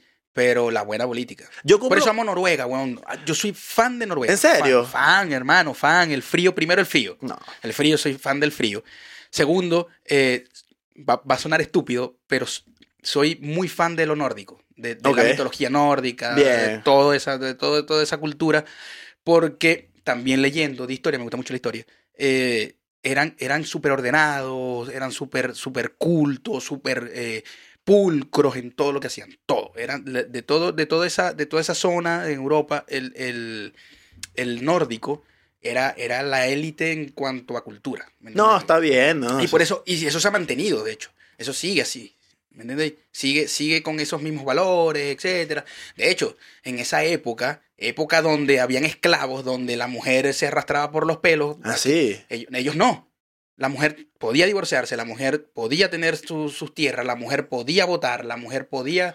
¿Me entendéis? O sea, el paraíso de- de- del movi- O sea, Noruega es el paraíso de, cual- de cualquier movimiento feminista. no, porque el feminismo actual no tiene nada que ver con esa igualdad. Coño, hermano, no me hagas entrar en ese tema que me da de todo. Por, porque me, me da de todo es posible porque que nos cancelen porque Sí, yo tengo mi opinión. yo también tengo la mía. Y no soy machista, venga Y- a mamar con lo de Sí, machista. no, yo no total, machista. total. Lo que pasa es que, mira, te lo voy a poner así. El machismo es como, es, es como el aborto. Suena feo. O sea, la indistintamente lo que, si, si estás a favor o en contra, la palabra es fea, suena Mm. fuerte. Es igual, machista suena, ¿sabes? Al tipo retrógrada, coño madre. Y de repente hay, hay, hay como base del machismo que uno las tiene como normales, que puedan o no ser malas, pero nada más el encasillarla con la palabra machismo suena feo. Por eso digo, es como el aborto en el sentido de que la palabra tiene tanto peso y suena tan, tan fuerte que verga. Uno como que intenta evitar cualquier cosa relacionada con eso porque suena, o sea, suena fuerte, suena como intenso. ¿Y, a- y qué, ¿Y qué es lo que voy?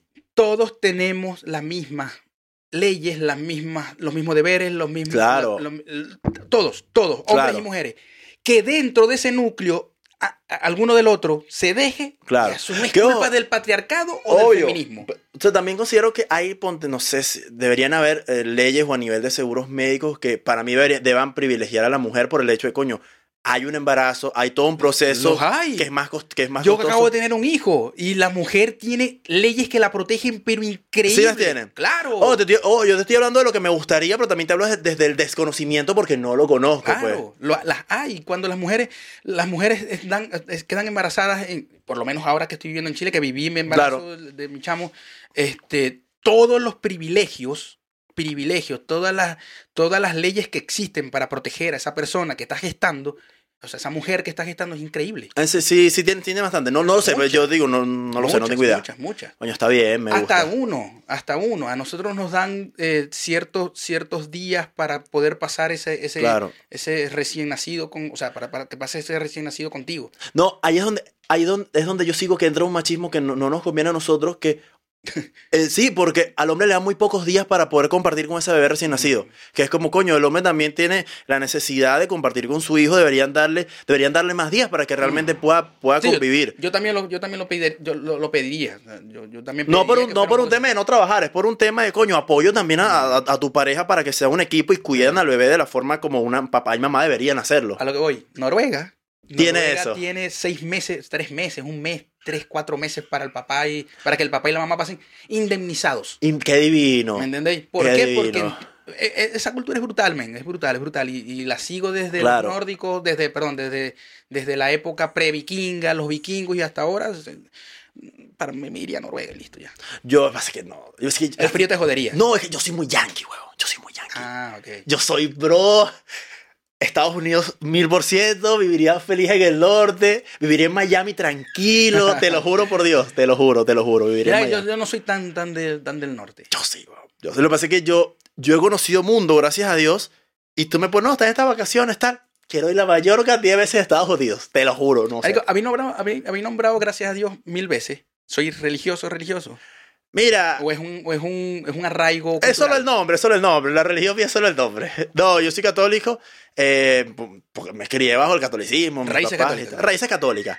Pero decirte que, que voy a la iglesia todos los días, que me confieso, mira, no. Mm. Siento que tengo mi relación con Dios bastante, ba- eh, bastante cercana y lastimosamente el ser humano en gran parte tiene su relación con Dios más cuando le conviene que dentro de la, dentro de la normalidad. Inclusive yo tenía Alexa, ¿sabes? La- el, el parlante sí. Alexa.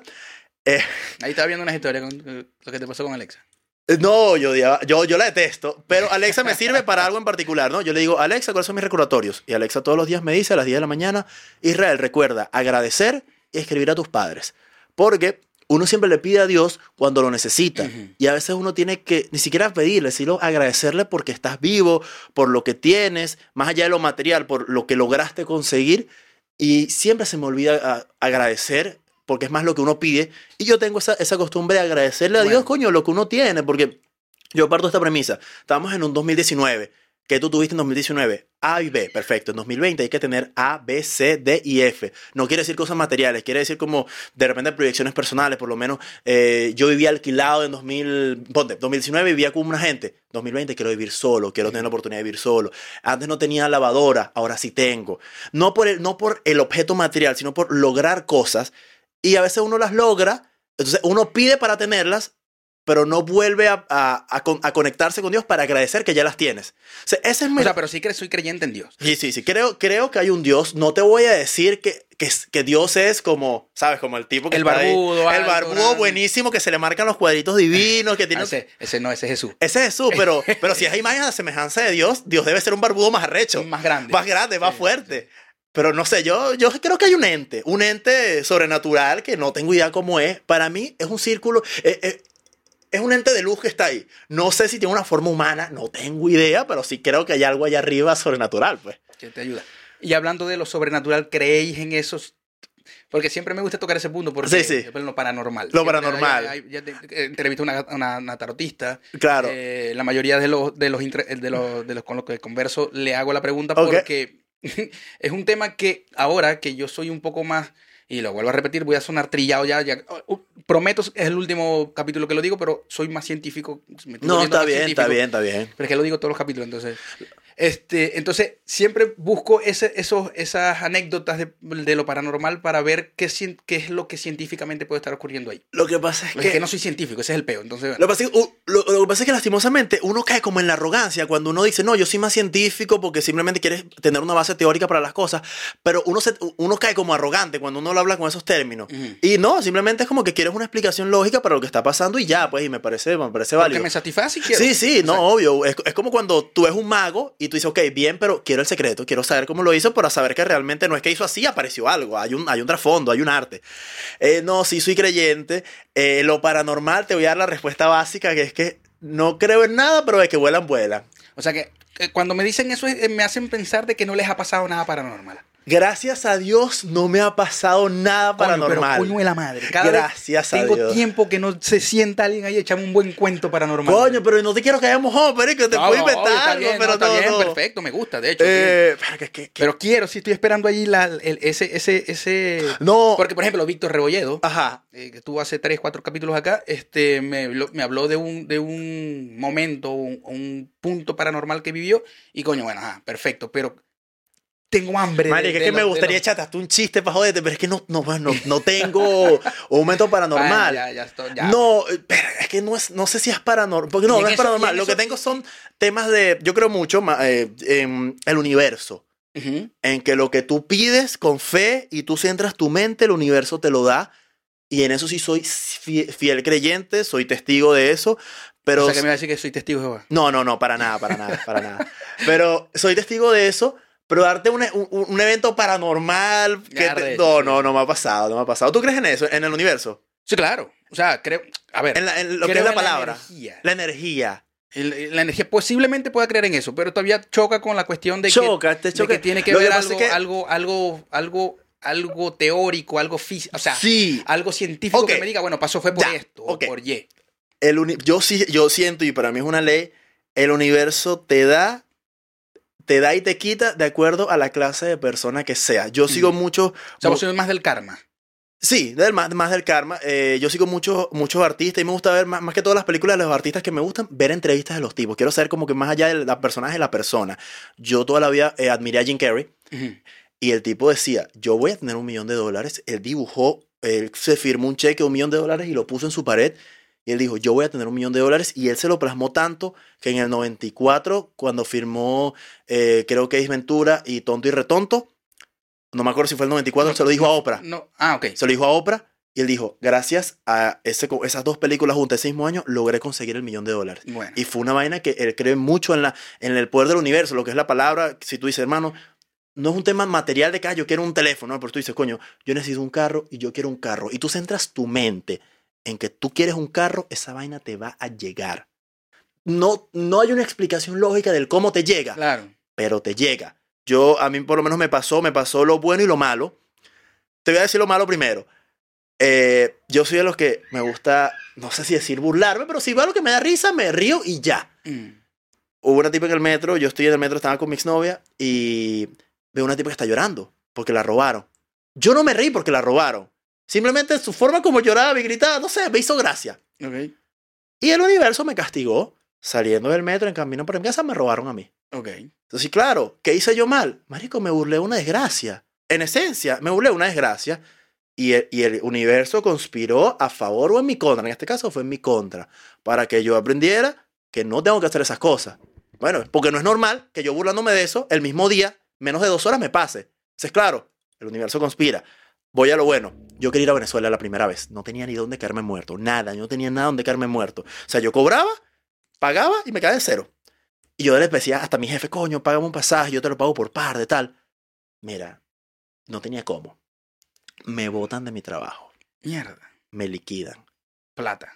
Consigo un trabajo al día siguiente en otros de manejando redes sociales. Iba a ganar lo mismo. No, iba a ganar un poco más trabajando cuatro horas. Me convertí en dueño de mi tiempo. Ganaba un poco más. Me dio, me dio para ahorrar. Tenía para el pasaje. Tenía todo. Yo conspiré tanto. El universo conspiró tanto conmigo en mi deseo de ir a Venezuela. Que de una forma que no quería, porque nadie quiere que lo voten. Pero de una u otra forma, el universo me dio lo que quería. De una forma que no esperé, pero me lo dio. Mm. Por eso digo, soy creyente de eso. Ok. Sí, Soy creyente de eso.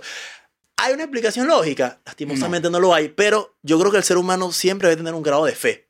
Poco, mucho, pero la fe siempre es algo que uno debería tener, pues. Es que la fe te mantiene contento, en realidad. Eso, O sea, te mantiene tranquilo. Tú eres más terrenal, entonces veo que eres más pragmático.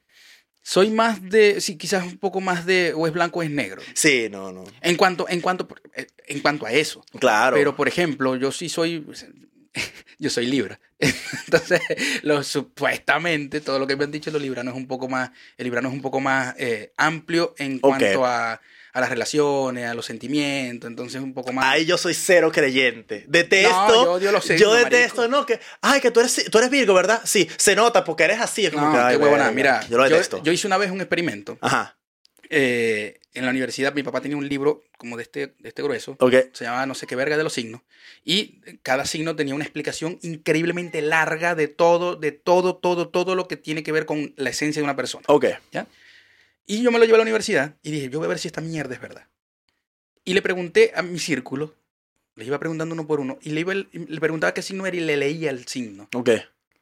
Y todo lo que yo le decía, ellos, ellos decían, wow, sí, increíble. Resultó que yo le di el signo distinto a todos. Claro. le leí el signo que no era a todos.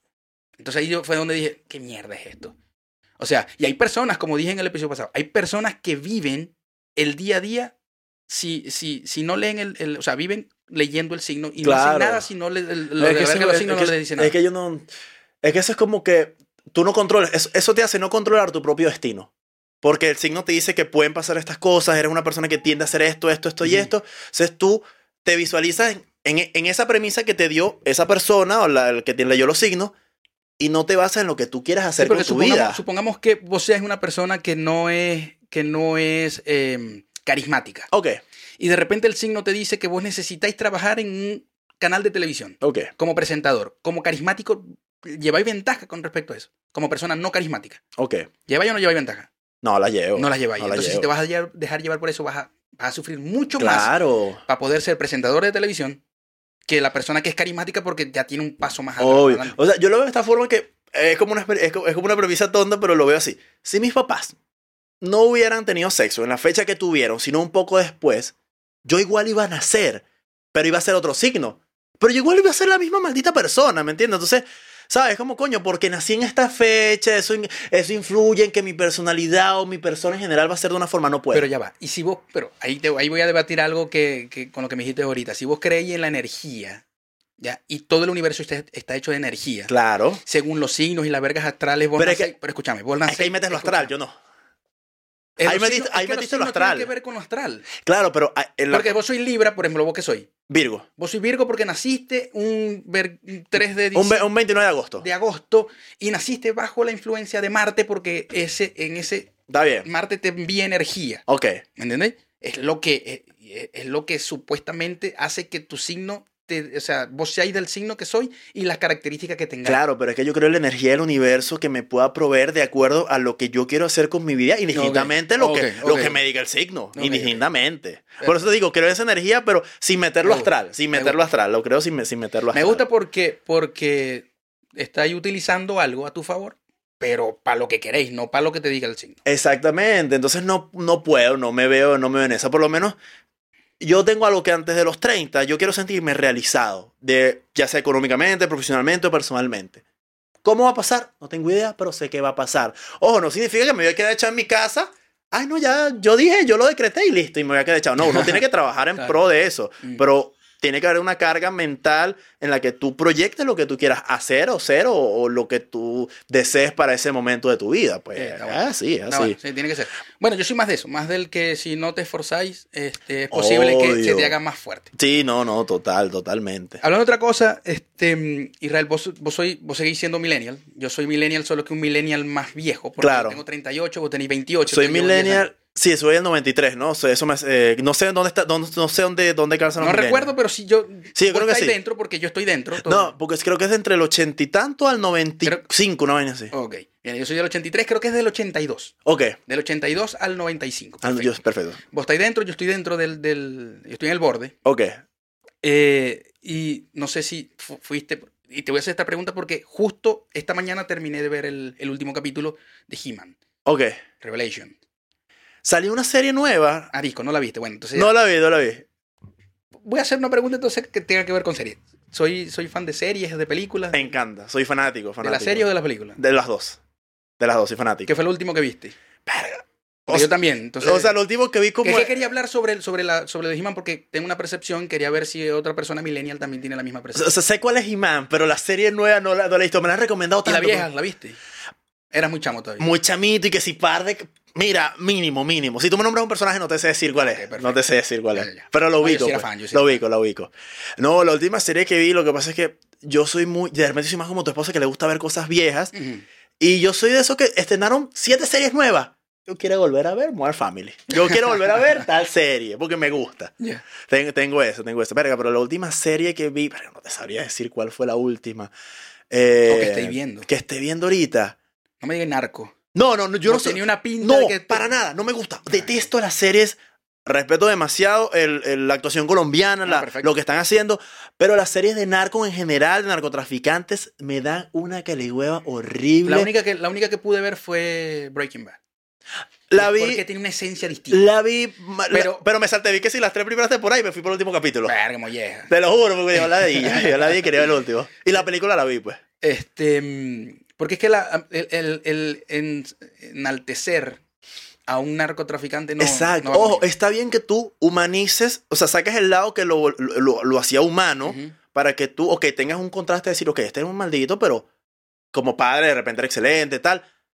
Pero no enaltecerlo, o sea, no ponerlo en un pedestal. Pues. Exacto. Eso, es lo, eso es lo que no me gusta, que es lo que buscan, o siendo que buscan muchas series colombianas con todo este, que narco, la muñeca de la mafia, eh, los hijos, no sé quién carajo, eh, que más, eh, me acuerdo cuáles otras, pero es eso, pero no, a mí particularmente no me gusta, no no, me me, no me gusta, no me gusta. Pero coño, el pasa es que yo, yo soy más de sitcom, yo soy más de sitcom, Yo también, sí, me gustan mucho los sitcoms. eh, pero coño, última serie que vi que coño, que estaba pegado, Lupin, esa. Lupin. Lo es Lupin, ¿no? Lupin. Lupin, porque Lupin. francés se pronuncia Lupin. Marico, lo- me encanta. Pero es porque a mí, Es me, brutal, encanta, a mí es me brutal. encanta todo lo que es una estafa, pero no el, no el tema de la estafa, es el tema de, verga, lo tiene todo perdido, pero todo era parte de un plan. Me mata esa vaina. ¿Te gusta el suspenso y, el, y, el, y los plot y los, los, los Sí, plot que tiene? me encanta, me encantan, me encantan me gustan. demasiado. Por eso, por eso me gustan mucho los thrillers. Yo soy fan de las películas thriller, fan. Pero el concepto de thriller exactamente cuál es, porque es, es basado más hacia el terror, hacia el... no necesariamente. No necesariamente. Hay thrillers psicológicos, thrillers de suspenso, thrillers de acción. Claro. Pero ¿qué pasa con el thriller? Que siempre hay un plot. Claro, Siempre te a mí me hace- encanta, a mí me encanta mantenerme en ese plot y que al final que esté todo perdido y realmente nunca estuvo perdido. Todo fue parte de un Mm. plan. Esa vaina Bueno, me, te puedo me- me decir vuelve que de las, loco. 260, de las 260 películas de Rápido y Furioso que no me gusta ninguna, o sea, solo rescato Claro. una sola que es cuando van a, a Brasil, porque tiene un plot twist Bueno, bastante bueno. Y supieras que esa película a nivel general fue la que más impacto tuvo a nivel mundial porque agarró al Caribe de una forma muy Mm. fuerte.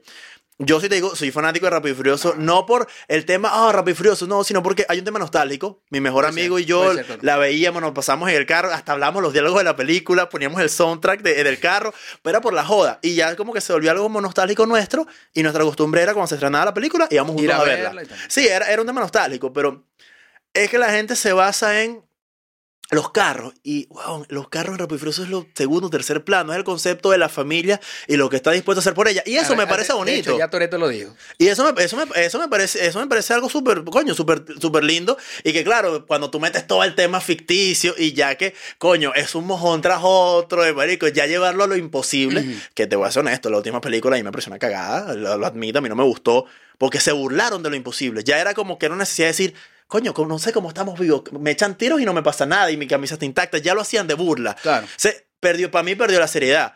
Pero Entonces- sigue en esa parte nostálgica que se Claro, claro, por- por totalmente. ejemplo, te puedo decir que, que también conozco las películas precisamente porque yo también soy de las personas que, aunque sea bueno o sea malo, necesito conocerlo. Obvio. Porque si voy a decir lo malo de algo, tengo que decirlo con base. Claro, por lo menos yo, no, yo te digo, no he visto, me gustaría verla. El juego del calamar, que todos la aman, yo no la he visto. Es buena. O sea, dentro, dentro del dentro de, el, el tipo de serie, Claro, es buena. Tiene mucho, tiene mucho. O sea, y más, más, voy más allá. Dentro de que sea de Netflix, Oh, porque claro. Netflix tiene una tendencia que a mí no me gusta, una tendencia muy progre, muy woke. No a me mí gusta. me gusta que sea progresista, pero es cuando es tan forzado que se nota, es es, el peo, incómodo. el peo, el Porque que bueno que se incluyan todos los gremios, Hermano, pero coño, ya es muy forzado. Te, lo- te voy a poner, te voy a poner este ejemplo. Te pongo el ejemplo de Cowboy Bebop. Ok, Cowboy Bebop, como millennial lo viste. no. Ah, coño, su madre. Bueno, perfecto. Es una serie, un anime de unos cazarrecompensas de los Me la 90. nombró un pana, sí, sí, no la he visto, pero sí me la nombraron, sí me la nombraron. Perfecto. Vos veis la serie de los 90, 90, 90, no estaba el peo progre, no Claro. estaba el peo woke, y sentías una inclusión sana. Claro. Ahí veías homosexuales, negros, a latinos, blancos, eh, eh, de todo. Pero ahora te pregunto, sin ser políticamente correcto. Voy ahora a la serie de Ok. 2021, que es live action. Vos sentí lo forzado de querer meter cosas que no tienen sentido meterlas. Le quitaron toda la esencia. Y le quitaron la esencia de que tenía. Cowboy Vivo. A eso Es- voy. eh, Pero el juego de calamar tiene algo que no te deja ver, no te, no, no te engancha, o sea, no te arropa con eso. Claro, Te deja llevar. Y tiene una historia muy buena, tiene varias historias que, que transcurren en, en Claro. la serie. Y el trasfondo social también es bastante marcado, Obvio. así que es bueno. No, lo que pasa es que, a ver, apoyo la inclusión en general porque Sí. el mundo cambió y, y eso hay que aceptarlo y ya. Pero es que no entiendo cuál, qué mundo cambió. Si te repito, te estoy poniendo el ejemplo Oh, de no, está Cowboy. Vivo, que era una serie de los 90 donde, Claro. donde veías homosexuales, negros. ¿Qué es lo de que, todo. no, pero ¿qué es lo que cambió? Y no es por ser políticamente correcto, los estereotipos. Es decir, el, el gay que te muestran ahora Es distinto. sí, es eso sí distinto. No, no, es, no es el gay loca tan marcado, ¿me hecho, entiendes? Porque han posiblemente sea cambiado. un gay de verdad el que lo esté haciendo. Claro, y por eso te digo, me, me, me gustó que gay de verdad. ya no es ya no es tan marcado ya no es tan, tan, ¿sabes? Como el estereotipo de la lesbiana clásica, que es súper eh, como por decirlo así, que es más machorra, que es más tiparrúa, que odia a los hombres. Y ha Pero cambiado. no ha cambiado tanto. Netflix te está haciendo ver que ese es el estereotipo de la mujer, de la mujer actual. Pero porque lo están lesbiana. forzando, lo están forzando. Mal. Que eso es lo que están haciendo mal. Mal. Y es incómodo. Entonces, ¿Cómo? ¿a qué es lo que yo voy? Marico, respeten los clásicos. Si tú adaptas algo a la realidad, ok, hay que modificar un poco porque ha cambiado la sociedad y uno- como productor de un programa, yo necesito captar a todo tipo de público, no solamente al blanco heterosexual, ¿me entiendes? Mm. Quiero captarlos a todos.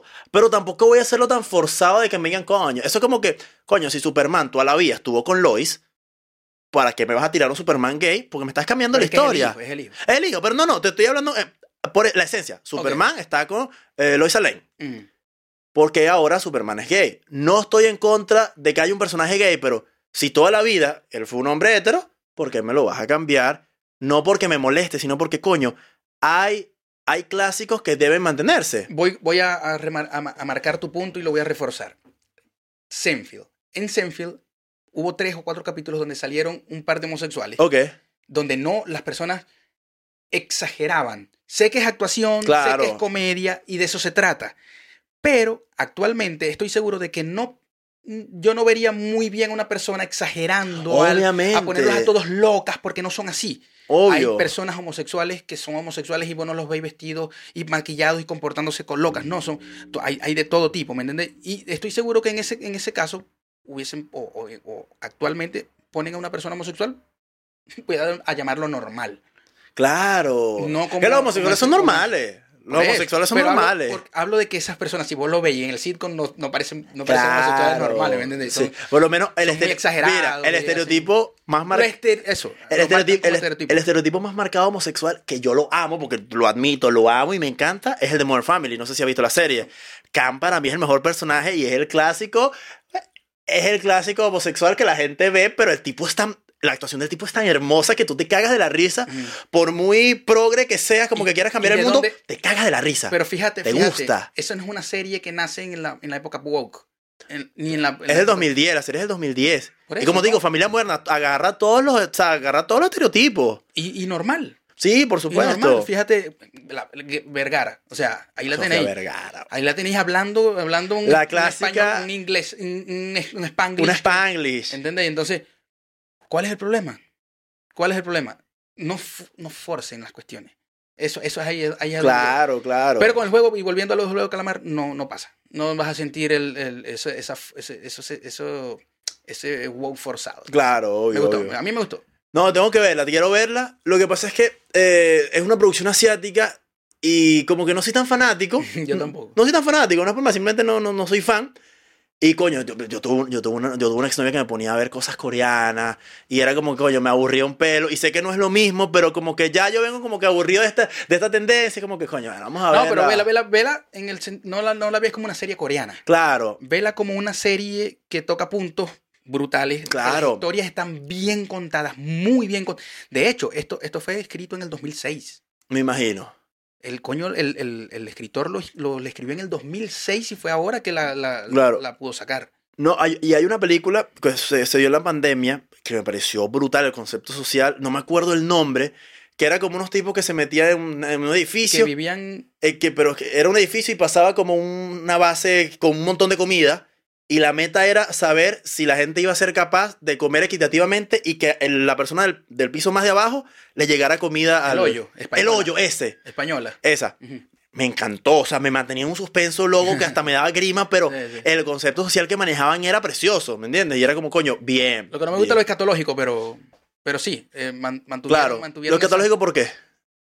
Donde hacían caca. Ah, claro, claro, claro, porque tú quieres mostrar una realidad y... Claro, pero sería la, el- el- pero es, es cuestión personal. Claro, Pero sí, más mostraron un, un, un, un punto social bastante, bastante marcado. claro que si tú lo llevas a la vida real, Ajá. ¿qué tan, qué tan humano, qué tan realista, ¿Qué tan humanos somos en esos qué en tan esos humanos casos? somos y qué tan realista es? O sea, qué tan, mejor dicho, qué tan probable es que realmente la, la persona del último piso coma, logre comer y que no sea un poco de porquería que la gente deje. Es verdad. Eh, Y yo sí te digo, yo no creo que pase, lastimosamente, porque bueno, la humanidad ahorita no. El egoísmo humano es impresionante. Pero no creo que pase. Yo siempre he dicho, hay buenos y malos. Sí, Quizás sí. la maldad se ve más porque es más fuerte ver algo malo que algo bueno. Que Eh, con lo bueno decía, ay, qué bueno, pero con es lo malo decía, qué maldito. Claro, pero es como, es lo que vimos del feminismo. Hay cosas que lastimosamente venden más, no por eso son buenas, simplemente es lo que vende. Entonces, Ujú. quizá la maldad a nivel visual, por el morbo de la gente, vende mucho más. Prefiero ver un video de un tipo que es un hijo de puta a ver digo. un tipo que haga una buena acción. Como que, que- te llena más el morbo. Exacto. Entonces, Entonces, eso. bueno, hey, esto da para más. Mire, yo, yo feliz de la vida posible hablando. De verdad, de verdad, feliz de la vida posible hablando. et- Esto da para más porque, interesante, creo que ha sido la única conversación en donde fue más conversación que entrevista y eso me encanta. Claro, no, yo dije, verga, yo, yo dije, Mi, mi chamo tocando la yo dije, ¿será que lo estoy cagando? Porque no hemos hablado de comedia y tal. Y No, coño, que, vale, yo dije, que- coño, le enfoqué por otro lado, qué vergüenza. Estaba así, coño. me- dije, me No, me, gustó, de hecho, repito, es la, es la, es la, es la entrevista que más personal ha sido. Claro, claro. Me encanta, me encanta aquí sentarme a, a- a conversar y, y ver el punto de vista de la otra persona, más que, más que esos puntos circunstanciales, porque la comedia actual Exacto, eh, como con que, vos es ¿qué hace? ¿Cuáles es- son tus proyectos? ¿Cuándo comenzaste Ah, la comedia? Y es como, ok, chévere porque uno lo Bien, cuenta. Exacto. Y, y está bien porque debo preguntarlo, porque Claro, quiero claro. saber, yo en lo personal quiero saber cuándo comenzó, cómo te, qué, qué te inspiró, Claro. todo eso. Pero bueno, este, te tengo anotado para otros, para otros. Por porque- supuesto que sí. Porque se, se nota que, se, que puede seguir. Sí. Pero bueno, aquí está. Síganlo. Te voy a dejar las redes. ¿Cuál es tu Sí, red? por acá, para que me sigan, arroba Israel Rodríguez M, Israel con Y, porque marginalidad primero que nada. Eh, por ahora sí, Israel, con Israel Rodríguez M, mi Instagram, em, el TikTok, para que me sigan también, subo contenido igual, Israel Rodríguez M. Bueno, señores.